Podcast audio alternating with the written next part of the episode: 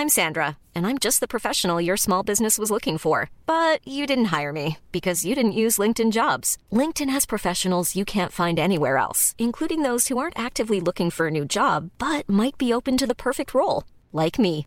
In a given month, over 70% of LinkedIn users don't visit other leading job sites. So if you're not looking on LinkedIn, you'll miss out on great candidates like Sandra. Start hiring professionals like a professional. Post your free job on linkedin.com/people today.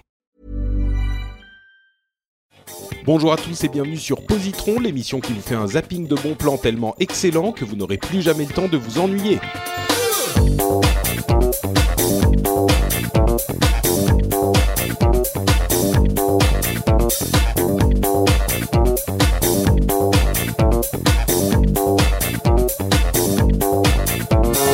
Bonjour à tous et bienvenue sur, euh, j'allais dire le rendez-vous tech, mais c'est pas le rendez-vous tech, c'est Positron, Positron avec euh, les deux camarades de, pod- de podcast Science, Alan et Nico, qui sont de retour pour ce deuxième épisode de cette session de quatre épisodes et qui me rejoignent moi, Patrick Béja. Comment allez-vous, messieurs? Ça va bien, Ça va merci. très bien. Ouais, Peut-être qu'il faudrait qu'on qu'on se donne un ordre de parole parce qu'à chaque fois que vous attendez que l'autre parle, vous êtes trop polis, les gars. C'est ça. Vaut mieux parler en même temps, en fait. Bon, ça va bien Ça- depuis 15 jours, vous vous êtes reposé, euh, vous avez eu le temps de recharger les batteries, de trouver d'autres trucs cool à recommander? Ouais, ouais, ouais. Notre- C'est passé c'est une vite. très hein. bonne J'ai- blague. Voilà, merci, passer. il faut rentrer dans le truc. euh. C'est la bonne blague qu'on fait à chaque fois, puisqu'évidemment, euh, maintenant, ça c'est plus un secret, on enregistre les, les épisodes à la suite. Donc, euh, en fait, on vient de finir l'épisode précédent, mais euh, oh, ça fait 15 jours, ah, ah, ah, c'est très drôle. On a de l'humour. Euh, bon. Donc, euh, puisque vous êtes en forme, euh, je vous propose qu'on se lance immédiatement dans nos positronages. Oui? Non? C'est parti. Ah, Allons-y, on t'écoute. oui, mais vous êtes trop On est timide, sage. les gars. Faut y aller. Oui, vous êtes sage. Je sais pas comment ça se passe sur Podcast Science, mais euh, Oh, d'accord. Ici, il faut- Soyons sages. À, à chaque fois que de positron, en fait, moi j'ai une image qui vient en tête, c'est celle de l'anti-électron. Et Du coup, du, coup, je voulais te demander pourquoi positron? Mais parce que Positron, en fait, euh, quand je cherchais le le nom de l'émission, j'avais l'idée de l'émission, mais quand je chantais, je, je pensais au nom de l'émission. Je me disais que euh, c'était une émission qui est prévue pour donner du du, du, du, plaisir aux gens qui s'emmerdent un peu. Si, si on s'ennuie et qu'on n'a pas euh, quelque chose à faire, eh ben on écoute un positron. Non seulement euh, on se sent bien parce que c'est marrant et c'est rigolo, mais en plus ça nous donne une activité et donc on retrouve le, le sourire et donc c'est positif. Et comme euh, j'aime pas tellement euh, euh, appeler mes émissions genre podcast truc ou machin cast ou pod bidule, je sais que ça se fait beaucoup, mais moi c'est un, un petit tic que j'ai, j'aime pas trop. Je me suis dit bah détournons un truc qui existe déjà et peut-être que inconsciemment, c'était parce que euh, à ce moment j'étais en train d'écouter podcast science et je me disais ah il faut un truc un peu scientifique et peut-être qu'un jour les gars de podcast science je, je serais digne de les recevoir dans mon émission avec des atours un peu scientifiques. je, je vois, ouais. Et puis, bah oui, nous, on est forcément sensibles dès que tu nous parles de, de fermions, de leptons, surtout à la durée de vie instable. Ça, ça nous intéresse beaucoup. Donc nous voici. Très bien. Bon, et ben écoutez, euh, puisque vous êtes là, on va se lancer dans une émission qui va J'espère donner le sourire, mais du coup, je commence avec un truc qui est pas forcément hyper joyeux. Euh, je commence avec euh, un album que j'aime beaucoup, mais qui, qui, on va dire, qui va laisser les gens plus pensifs que heureux. Euh, c'est un album qui s'appelle If You Wait, si tu attends, comme on dit en bon français, euh, que j'ai découvert en fait suite à un commentaire dans un positron. C'est, euh, je crois que c'était Pascal Mabille quand il avait fait son positron. J'avais parlé de The XX, qui est un autre groupe que j'aime beaucoup. Et il avait évoqué très rapidement le groupe London Grammar, euh, la grammaire londonienne. Et hum, j'avais, j'avais, je connaissais pas très très bien le groupe, et du coup je m'y suis intéressé un petit peu plus parce qu'il avait dit que l'une, la chanteuse avait une voix incroyable malgré son très jeune âge, et on voit effectivement que le groupe, euh, je sais pas, il doit avoir euh, 20 ans max, Et bah, je vais vous faire écouter un petit peu de leur, de leur composition dans cet album If You Wait. Et vous allez voir qu'on ne sent pas du tout leur jeunesse dans leur, dans leur musique.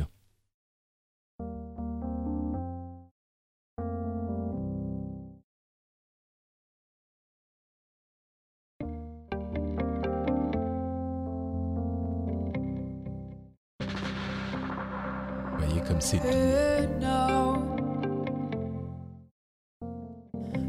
burning by my bed for you here now.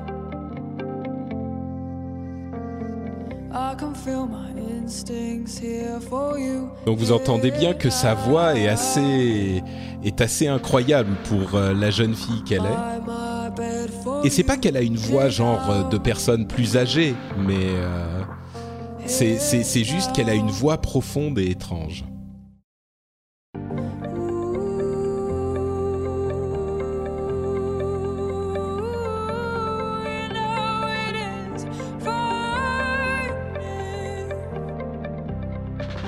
Donc voilà pour le, premier morceau. Euh, je vais peut-être en, jouer un autre.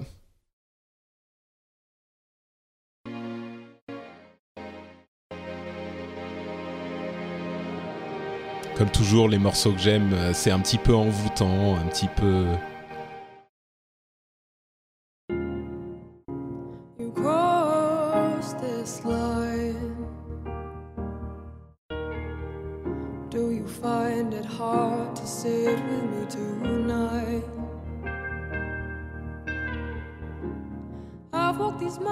Je vais avancer un petit peu. Là, ça bouge un petit peu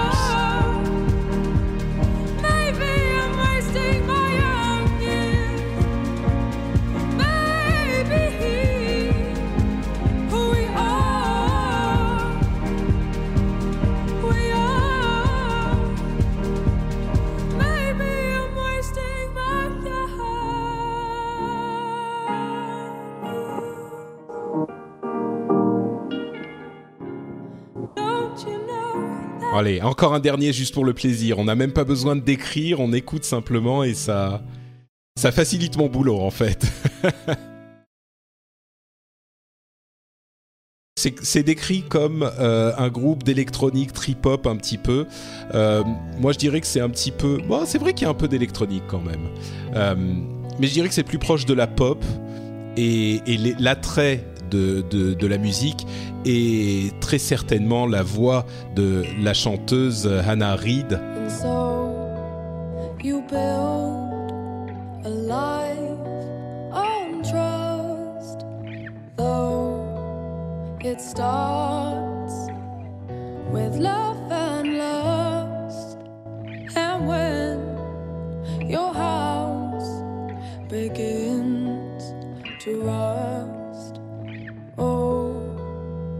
Just metal and dust.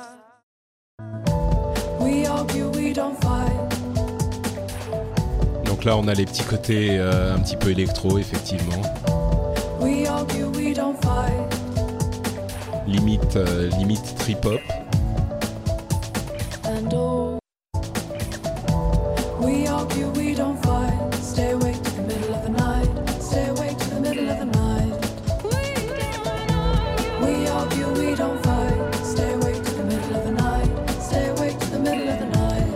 Bon voilà, je pourrais, euh, je pourrais en parler pendant des heures et des heures, euh, mais je pense qu'on va s'arrêter là. Euh, ça s'appelle donc London Grammar, la grammaire londonienne, et c'est un groupe tout à fait admirable. D'autant plus que, comme je le disais, il y a une, enfin, ils sont d'une. J'arrive pas à trouver leur âge en fait, malheureusement, mais mais ils sont ils sont très très jeunes quoi. Donc euh, voilà, ça s'appelle, euh, bah, comme je disais, If You Wait, c'est le nom de l'album, et je crois que c'est le seul, euh, le seul album qu'ils aient sorti. Il est sorti en 2013. Donc voilà, If You Wait, London Grammar. Ça vous a parlé Vous connaissiez? Ouais, ouais, moi je. Je connaissais, déjà, mais, mais j'ai apprécié de le réécouter là, en regardant au loin. C'était au Danemark, il y a un petit côté froid aussi qui me. ouais, effectivement. Euh, Ouais, et non, toi tu connaissais pas Je connaissais pas du tout, non, mais je vais les suivre, ça m'intéresse. Bon, pour, pour moi, le son déraillait un petit peu sur, sur Skype. D'accord, donc t'as pas pu apprécier toute la qualité de. Ouais, j'imagine que ça doit être ça doit être plus classe quand ça déraille pas. C'est ce qu'on appelle l'électro, Alan. C'est ça. Très bien. Bon, euh, j'arrive pas. Non, je, suis très curieux du coup, et j'arrive pas à trouver son son âge. Alors, how old is Hannah Reid? Elle a 24 ans. Eh, ah, c'est assez incroyable. Si c'est l'Internet mondial qui le dit. Mais oui, voilà. ça a été, un vote, la majorité a dit elle a 24 ans. C'est ça. bon, visiblement, elle aurait 24 ans, ce qui veut dire que son album est sorti quand elle en avait 22. J'imagine qu'elle l'a enregistré à peu près quand elle en avait peut-être 21.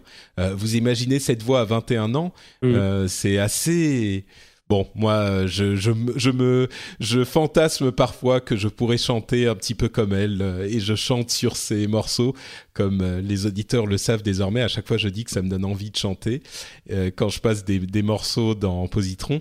Et là, c'était pas une exception. Je, me dis, je fantasme d'avoir la voix d'Anna Reid parfois.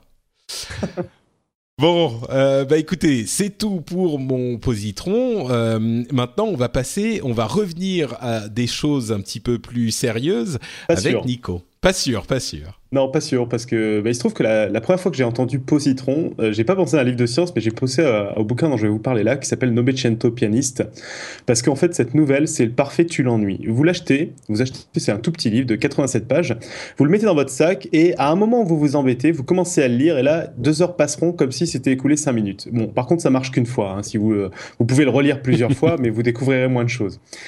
Alors, à ce stade, je vous ai déjà conseillé de l'acheter. J'imagine qu'il y en a qui vont se demander de quoi il parle, à quoi ça ressemble, si ça va leur plaire. On peut pas leur en vouloir. J'ai un petit problème là-dessus, c'est que sa meilleure description, c'est que c'est un livre d'Alessandro Barrico. Je peux vous dire aussi que c'est mon préféré à ce jour et c'est extrêmement dur de décrire ce type de livre.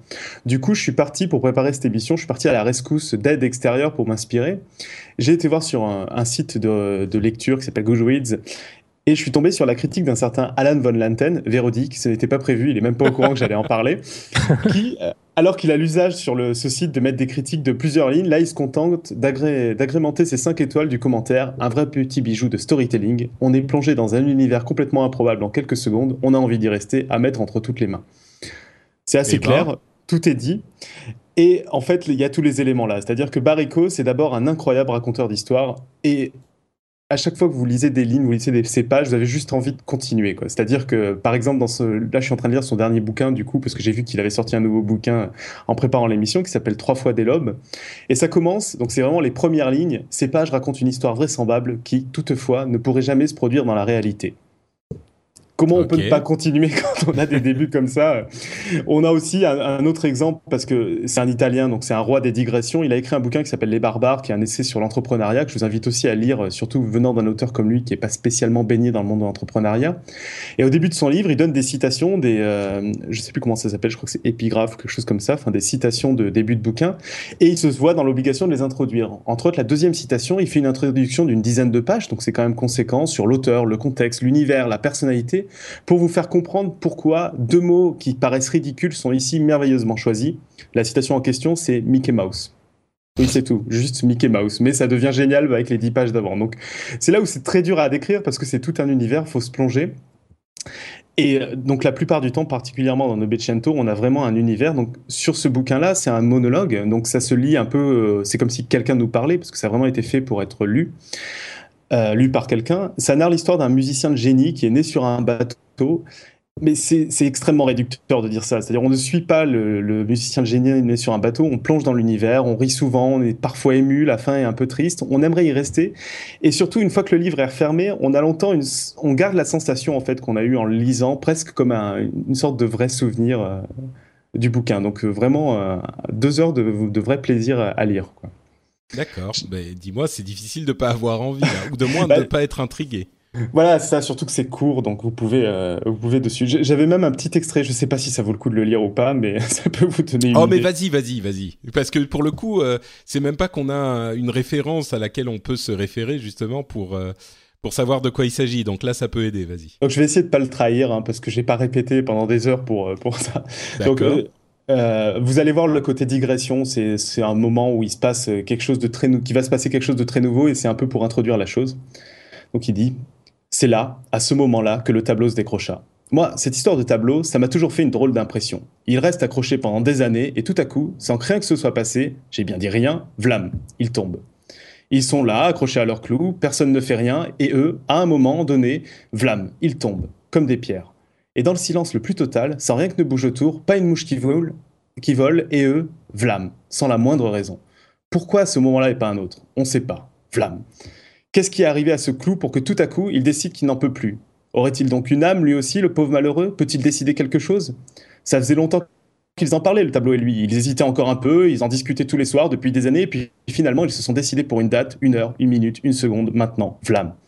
Oui, alors, ils le savent depuis le début, ou alors ils le savent depuis le début, tous les deux. Ils avaient tout combiné entre eux. Bon, t'oublies pas, hein, dans 7 ans, je lâche tout. T'inquiète pas, pour moi, c'est bon. On... Alors, d'accord pour le 13 mai, d'accord? Vers 6 heures. Ah, j'aimerais mieux 6 heures moins le quart, d'accord. Allez, bonne nuit, bonne nuit. 7 ans plus tard, le 13 mai, 6 heures moins le quart, vlam.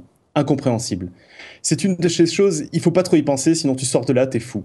Quand le tableau se décroche, quand tu te réveilles un matin à côté d'elle et que tu ne l'aimes plus, quand tu ouvres le journal et que tu lis que la guerre a éclaté, quand tu vois un train et que tu te dis je me tire, quand tu regardes dans la glace et que tu comprends que tu es vieux. Voilà, c'était juste pour introduire qu'il allait se passer quelque chose de nouveau. Oh là là, c'est. Euh, mais c'est vrai que c'est assez euh, captivant comme, comme écriture.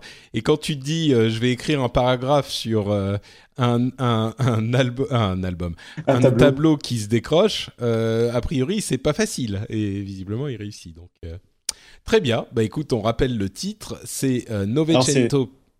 Novecento pianiste.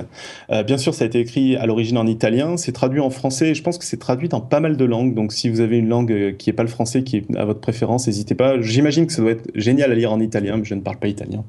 Malheureusement, oui, c'est vrai que moi, généralement, je préfère les, euh, les, les, lectures en, en version originale, enfin tout en version originale d'habitude. D'ailleurs, oula, il y a ma... quelque chose qui s'est cassé la gueule dans la cuisine. Je ne sais pas si ça s'est entendu dans le micro. Euh, j'espère que ça va aller. Euh, donc, je préfère lire les choses en, en, en version originale il y a des trucs qui font du bruit dans la cuisine. Euh, j'espère vraiment que tout va bien. Je crois que ma machine euh, qui fait le séchage est en train de tout casser. Est en train de tout casser, oui. Vous savez quoi euh, Je vais revenir tout de suite. J'arrive. Alan, vas-y, lance ton, lance ton, ton positron en attendant. mon anti-électron, tu veux dire alors moi je vais vous parler d'un petit bijou de film qui est pas assez connu à mon goût qui s'appelle The Man from Earth l'homme qui venait de la Terre. Ah, un ami m'en avait parlé, et c'est comme ça que je l'ai découvert. C'est un de ces films auxquels on continue de repenser longtemps après l'avoir vu. Un petit peu comme euh, Novecento pianiste, hein. une fois qu'on l'a refermé, on continue de penser à cet univers-là. Euh, le film, c'est un, film de science-fiction, sauf que il n'y a pas le moindre effet spécial pas le moindre alien, il n'y a rien de futuriste. Ça se passe à huis clos dans le, dans le séjour du personnage principal, John Oldman. Ça pourrait presque être une pièce de théâtre, quoi. Ouais, ça, aurait pu, ouais. Ses collègues de l'université sont venus lui faire une petite surprise à la veille de son départ. Et une fois que l'alcool commence à, couler, les langues se délient et ses amis insistent pour savoir pourquoi il part. Alors d'abord, il veut pas en dire trop, et puis petit à petit, il commence à livrer son histoire. Et en fait, le mec est un Cro-Magnon pas un descendant de Cro-Magnon comme vous et moi, carrément un Cro-Magnon né 14 000 ans plus tôt, atteint d'une mutation génétique qui fait qu'il ne vieillit pas. Il a échappé à la mort de justesse à plusieurs reprises, euh, s'en est chaque fois sorti un peu par miracle, et toutes les générations environ, il s'en va, il démarre une nouvelle vie sous une nouvelle identité pour ne pas attirer les soupçons. Enfin, ne pas attirer l'attention. Alors c'est super intéressant parce que toute la tension du film naît du fait qu'on a envie de le croire, il a l'air sincère, euh, mais qu'on pense que son histoire est impossible. Idem pour ses amis évidemment, qui, ont tous, sont tous des académiques, comme disent les anglophones, assez calés dans leur domaine pour ne pas avaler n'importe quoi. Il y a un biologiste, un anthropologue, une historienne, un psychiatre, un archéologue, ils le criblent tous de questions et à chaque réponse, en général plutôt inattendue et plutôt plausible, bah, ils sont un peu plus emmerdés pour déterminer si c'est vrai ou pas. Et le clou, c'est évidemment quand il parle de religion. il parle du Bouddha et de ses idées complètement révolutionnaires à l'époque. Donc il l'a connu, il était là, et de son message de paix. Et puis comment, quelques centaines d'années plus tard, il a tenté de raviver ses idées en Palestine. Du coup, on apprend qu'en fait, Jésus, c'est lui. Et, puis, il s'attendait pas du tout à, ce que l'histoire dérape à ce point-là, que son message soit si mal compris, et puis qu'on finisse par se taper dessus au, nom de ses idées, qu'on en fasse des religions violentes. Alors, une des profs euh, dans l'assemblée est une fervente pratiquante. Alors, forcément, elle est complètement choquée quand elle entend ça. C'est le moment du film où tout le monde s'emporte, s'énerve, s'engueule. Ils, sont à deux doigts de se tirer dessus. Euh, John finit par dire qu'il a tout inventé histoire que les gens arrêtent de se taper dessus. Mais jusqu'à la fin, on ne sait pas vraiment si c'est du lard ou du cochon. Il y a un indice à la toute fin du film. Mais raconte pas tout bah justement, Raconte pas tout, malheureux À la fin du film, on saura si c'est vrai ou pas, mais je vais pas vous le spoiler. je vous invite à regarder le film. Ok. Ouais, ça a l'air euh, tout à fait captivant, mais c'est un film qui est sorti au cinéma, ça? Oui, il est sorti au cinéma en 2007 aux États-Unis. Euh, il a fallu attendre 2011 avant qu'il soit disponible en France. Euh, il a gagné plein, plein, plein de prix. Euh, ouais, j'en ai quelques-uns sous, sous, les yeux là, mais oui, bon, je les connais pas. Enfin, c'est des festivals, festivals spécialisés. D'accord. Euh, il est basé sur un scénario de Jérôme Bixby, qui, qui, était un auteur de science-fiction. C'était l'œuvre de sa vie, en fait. Il, il a commencé l'écriture de ce truc-là dans les années 60 et il l'a terminé que, à la fin des années 90 sur son lit de mort. Il n'aura jamais vu le film, d'ailleurs, qui a été réalisé en, en 2007. D'accord. Bon, bah écoute, euh, ça a l'air tout à fait intéressant et je pense que je vais essayer de le trouver. Euh, c'est, ça a l'air pas mal, effectivement. Ah ça a l'air incroyable, ouais. le, titre en français, c'est The Man from Earth ou... Oui, c'est The Man from Earth en français aussi. Je ne l'ai pas trouvé sur Netflix, mais il est disponible en DVD sur Amazon pour 22 euros. Très bien.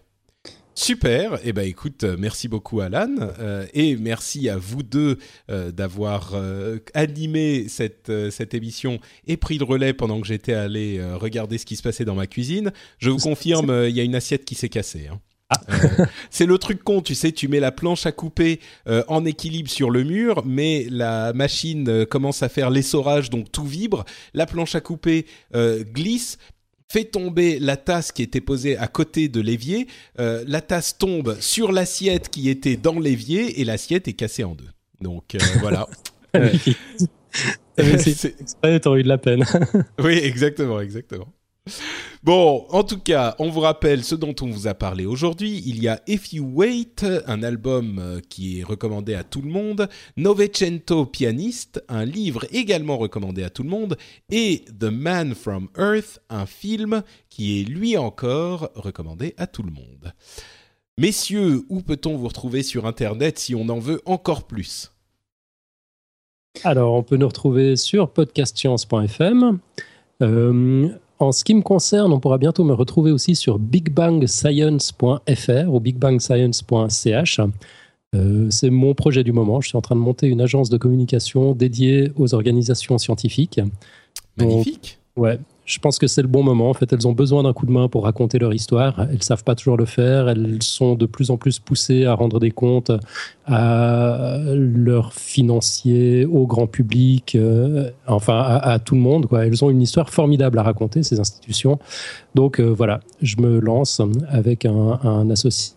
Euh, membre du, Café des Sciences, dont je parlerai sans doute lors de la, prochaine.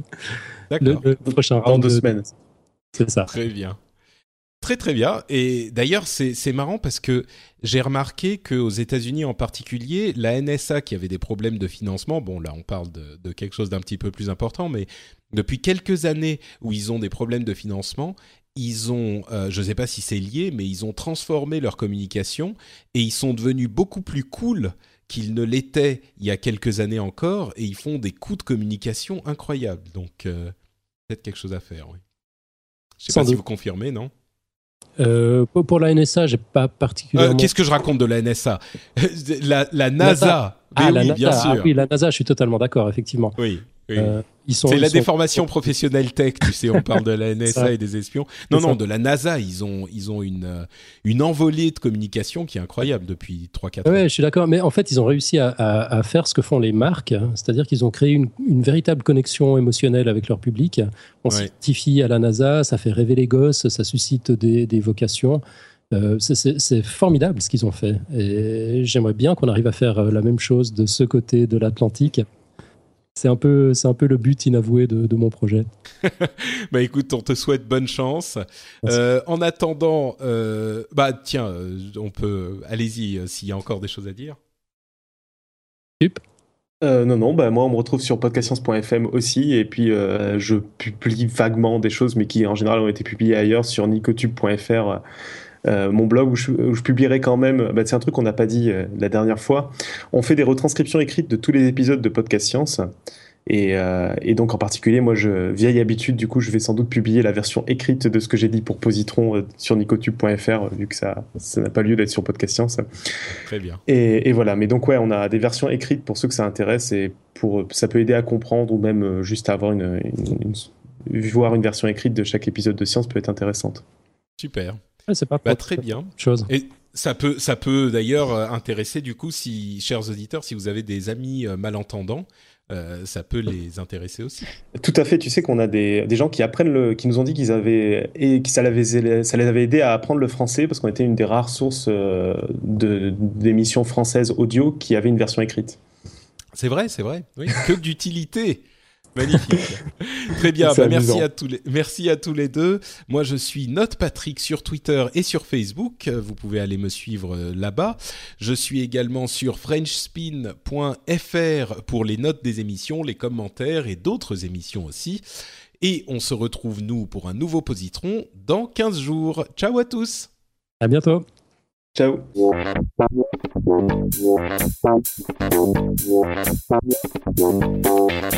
Ew.